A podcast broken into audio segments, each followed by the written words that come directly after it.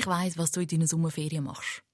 Du gehst auf einen Zeltplatz mit einem Campingbüsli oder in ein Ferienhäuschen in Bergen oder vielleicht auch an einen See. Stimmt's oder habe ich recht? Gut, ist jetzt nicht so schwierig gewesen. Kleiner Trost, falls eigentlich lieber weiter weg wärst, es geht uns allen gleich. Auch der russischen Bevölkerung, wo ja ihrerseits sehr gerne Ferien in der Schweiz macht und auf ihrer Touri-To-Do-Liste das Matterhorn, Kappelen, Bruck, Luzern oder auch der Einfall einfach abhökeln Wie auch wir Schweizer machen aber auch sie jetzt im eigenen Land Ferien. Und fast niemand macht es so heimelig wie die Russen. Also die russische Seele hat dann auch gerne einen gepflegten Rasen und einen grossen Hag ums Grundstück herum und schöne Blümchen und das ist äh, wahnsinnig ordentlich. Aber ich muss sagen, mir gefällt das. Also in Russland ist es sonst gerne ab und zu ein, bisschen Chaos und äh, ist es ab und zu ein schmuddelig und ein bisschen nicht so bützelt, oder? Und umso schöner finde ich das, wenn das auf diesen Datschen, wenn die Nachbargrundstücke so wirklich so irgendwo könnten im Zürich Oberland sein, oder? Das gefällt mir. Ja, da kommt unser Russland-Korrespondent David Nauer gerade ins Schwärmen. Er und ich Florence Fischer. Wir nehmen in dieser Ausgabe vom SRF Global Podcast zusammen ein russisches Phänomen, ja fast ein Mythos, ein genauer unter die Lupe. Datscha. Datschas, das sind Sommer- und Wochenendhäuschen der Russen. Und warum das heimelig zu Russland nicht unbedingt tiefenentspannt bedeutet, auch dem widmen wir uns in dem Podcast. SRF Global. Die anderen Stories aus der weiten Welt der SRF-Korrespondenten. Irgendwo im Grünen, in der Nähe der Stadt, traditionell weiss mit einem grossen Garten, möglichst Natur pur. Wie man sich so eine Dacia genau vorstellen kann, das lassen wir am besten David Nauer gerade selber erzählen. Er kennt das Dacia-Leben mittlerweile prima. Er hat gerade seine Ferien auf eben so einer Dacia verbracht. Die Datschen sind wirklich recht einfach. Also die Datsche, wo wir jetzt sind, die gehört einer guten Freundin, die ist eigentlich äh, sehr typisch. Das heißt, es ist ein Holzhaus, relativ einfach, mit unten zwei Zimmer, oben zwei Zimmer, eine sehr steile Stege. Es hat zum Beispiel kein fließendes Wasser im Haus selber, sondern es ist einfach draussen ein Wasserhahn mit kaltem Wasser. Es hat ein Blumsklo in so einem separaten Häuschen. Man muss da also durch den Garten laufen, wenn man aufs WC muss. Und es hat auch nicht in dem Sinne eine Küche, sondern es hat so eine verglaste Veranda, wo gleichzeitig eine Art Küche ist, insofern, als dass dort einfach zwei Herdplatten stehen und ein paar Pfannen und ein paar Teller und Gabel und Messer und so jetzt in einer Schublade. Also es ist relativ einfach, aber für im Sommer natürlich einfach wunderbar. So ein bisschen wie der Campingferien, man kocht ein bisschen einfacher, man lebt ein bisschen einfacher, aber man hat es einfach schön, man genießt Natur. Ihre Anfänge haben Tatschas im 18. Jahrhundert. Dann sind sie ein Geschenk vom Zar an treue Adlige. An dieser Stelle gibt es noch einen kleinen linguistischen Abstecher. Das Wort Datscha leitet sich ab vom russischen Wort Dat, was so viel heißt wie geben. Und das hat früher bedeutet, eine vom Fürst verleihte Schenkung. Schluss mit Linguistik. Weiter mit den Adligen, die dort ihre Datschas genutzt haben für üppige Fest und Ball. Seitdem hat sich aber einiges geändert. Ab den 60er Jahren hat jeder, der wollte, eine Datscha kaufen und in schwierigen Zeiten hat man auch davon profitieren es hat etwas von so einem Schrebergartenhäuschen, auch insofern, als dass man offiziell gar nicht darf, das ganze Jahr auf seiner Datscha leben, eigentlich streng genommen. Und eben, dass es relativ einfach ist. Und im russischen Winter ist es sehr kalt. Und in der Datscha, wo wir jetzt sind zum Beispiel, dort hat es so kleine Stromöfen, die ein bisschen heizen. Aber dort könnte man jetzt nicht heizen, wenn es draußen minus 15, minus 20 Grad ist. Also dann könnte man schlicht nicht dort wohnen. Also es hat etwas vom Schrebergarten. Und zwar insofern, dass natürlich viele Russinnen und Russen ihr Datscha-Grundstück dazu verwendet, so richtig massiv, wenn man so will, Gemüse und Früchte und Beeren und alles mögliche anzupflanzen. Die Datscha haben nämlich auch noch die Funktion gehabt, gerade wo es Russland nicht so gut gegangen ist, in den 90er Jahren oder auch vorher in der Sowjetzeit, dass dort die Leute Lebensmittel abpflanzen, schlicht um etwas zu haben, um in den Winter zu kommen. Also Gurken, Tomaten, Peperoni, alle möglichen Gemüse, Herdöpfel natürlich. Es wird alles abgepflanzt und dann auch liebevollst eingemacht in diesen Datschenküchen. Das sind dann immer im Herbst, sind die Datschenküchen voll mit irgendwelchen Gläsern, die gefüllt werden mit sauren Gurken. Das wird eingemacht. Und das ist in den 90er Jahren, sagen wir, für viele Familien fast schon lebenswichtig gewesen. Also, das schlicht genug zu essen gehabt. Und genug Gemüse zum Beispiel im Winter. Inzwischen hat das aber auch, ist das von vielen Leuten, Russinnen und Russen, einfach ein Hobby, die sagen, wir wollen unser Gemüse nicht im Supermarkt kaufen, sondern wir wollen selber zoges Bio-Gemüse quasi, wir das selber abpflanzen selber einmachen, dann eben für den Winter. Sorgfältig angelegte Gemüsebeetli, Menschen, die sich voller Leidenschaft Woche für Woche der Arbeit im eigenen Gärtchen hingeben. Eine Community für sich. Eigentlich ganz genau so, wie man es bei uns von der Schrebengärten kennt. Ja, Dacia ist eigentlich ein etwas grösserer, bisschen besser ausgestatteter Schrebengarten. Das ist aber nicht gerade ein Werbeslogan, der die junge Generation anspricht. Darum sind Dachas auch mehr bei den Großeltern beliebt gewesen. Manche Russen haben ihr Sommerdomizil jahrelang nicht besucht, bis sich das Jahr alles geändert hat. Ganz offiziell vor ein paar Monaten, am 30. Januar.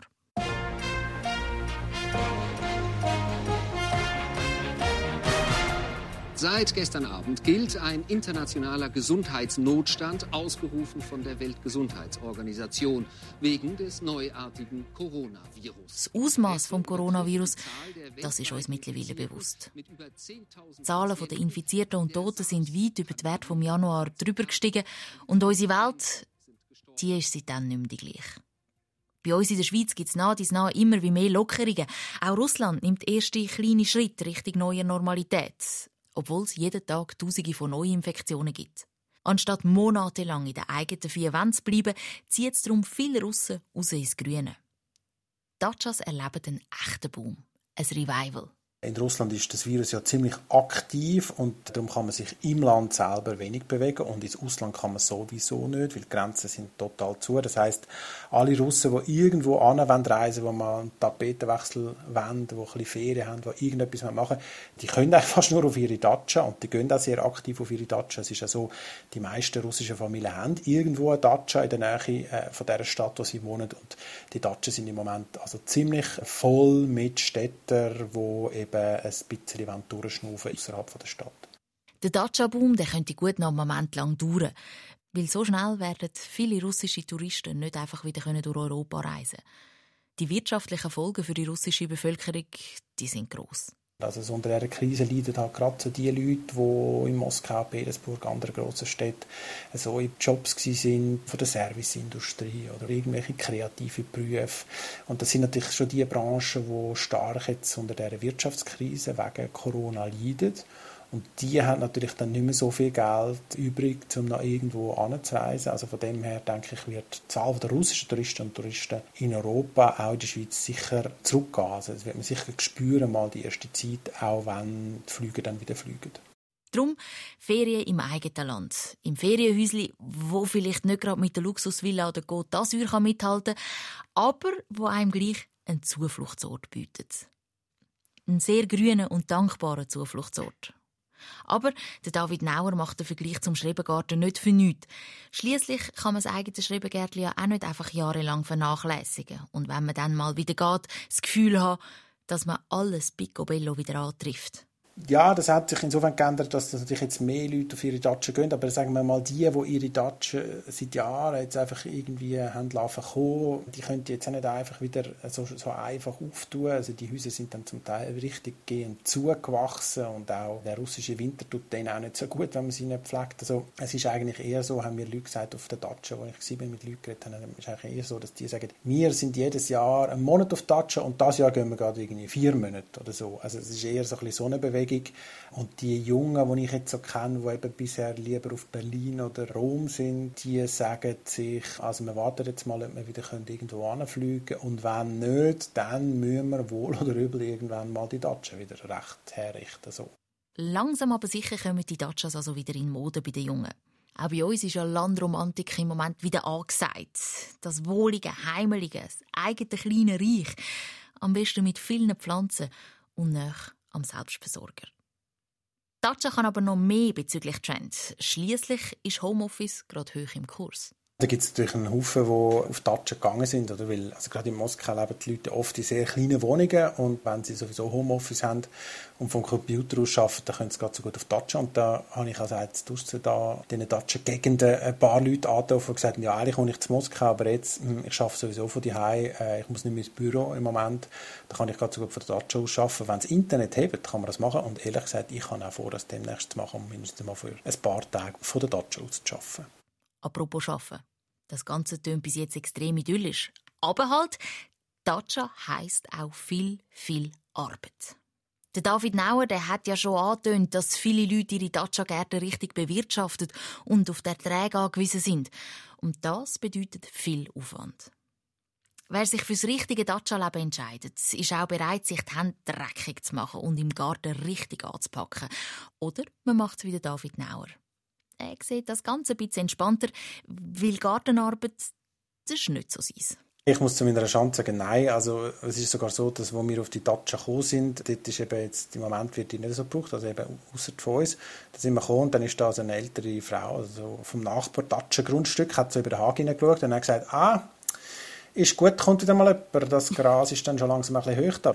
Und ähm, ich bin, also mit Gartenarbeit habe ich es irgendwie nicht so, muss ich sagen. Und sie hat dann eben noch gesagt, die Frau, jetzt können Sie, ist gut. Dann habe ich gesagt, ja, wir sind da für ein paar Tage und so. Dann hat sie gesagt, ja, das ist gut, dann könnt ihr ein bisschen arbeiten. Aber wir sind ja nicht zum Arbeiten auf Touchen, sondern zum äh, das Gesicht in die Sonne strecken und haben dann ehrlich gesagt so eine Art einen Gärtner bestellt, der dann kommst mit so einem lärmigen Rasenmäher. Und der hat dann den Rasen gemäht für uns, also wirklich sehr, sehr freundlich war von ihm. Und ähm, als sonst haben wir nichts, das wir immer eigentlich schon bis im letzten Herbst machen zum Teil und da haben wir dann auch nicht gewusst, was da für eine Situation ist. Aber was es hat, ist, es hat natürlich einen Haufen so Johannisbeerbüsche und irgendwelche Äpfelbäume und Birnenbäume und Krisebäume und so. Und also wenn dort Früchte kommen, dann habe ich gesagt, die pflücke ich und dann mache ich also auch so eine kleine Gomfi-Fabrik. Nehme ich mir mindestens jetzt einmal vor. Die Trübeli, die werde ich also einmachen. Ich hoffe ja, der David der bringt mir dann mal so ein bisschen Dacia-Gomfi mit. Und vielleicht spürst du es auch schon ein bisschen raus. Unser SRF-Russland-Korrespondent, der fühlt sich richtig wohl auf der Dacia. Auch weil das Dacia-Leben einen Kontrast bietet zum Landleben zu Russland, wo sonst eigentlich nicht so viel mit romantischer Idylle zu tun hat. Wir sind dann viel umspaziert und gewandert und so. Es gibt natürlich dort auch noch so Dörfer, also so quasi richtige Dörfer und so kleinere Ortschaften. Und in einer sind wir zum Beispiel gewesen, die ist wirklich ziemlich runtergekommen, also lotterige Platten baut und dann so umschaut, also ein Haufen Leute, die nicht mehr so einen gesunden Eindruck machen, weil es ihnen offenbar nicht so gut geht. Und so ein viel Alkohol trinken, dass eigentlich all die Vorurteile, die man über das russische Landleben so hat, oder? Also die saufen und wohnen die windschiefen Buden, das ist also das Vorurteil.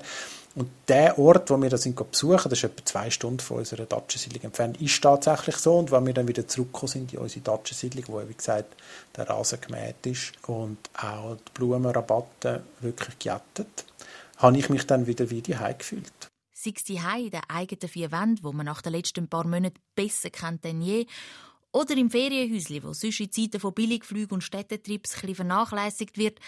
Wir alle suchen gerade unsere eigene kleine Oase. Und wenn man sich dann noch so einen grünen Daumen antrainiert und wieder David Nauer zu einem kleinen Trübeli-Konfi-Produzent wird, umso besser. SRF Global. Die anderen Stories aus der weiten Welt der SRF-Korrespondenten. Mein Name ist Florence Fischer. Schön bist du auf den Abstecher mitgekommen zu der russischen Schreibengärtli. Und jetzt wünsche ich einen schönen Sommer.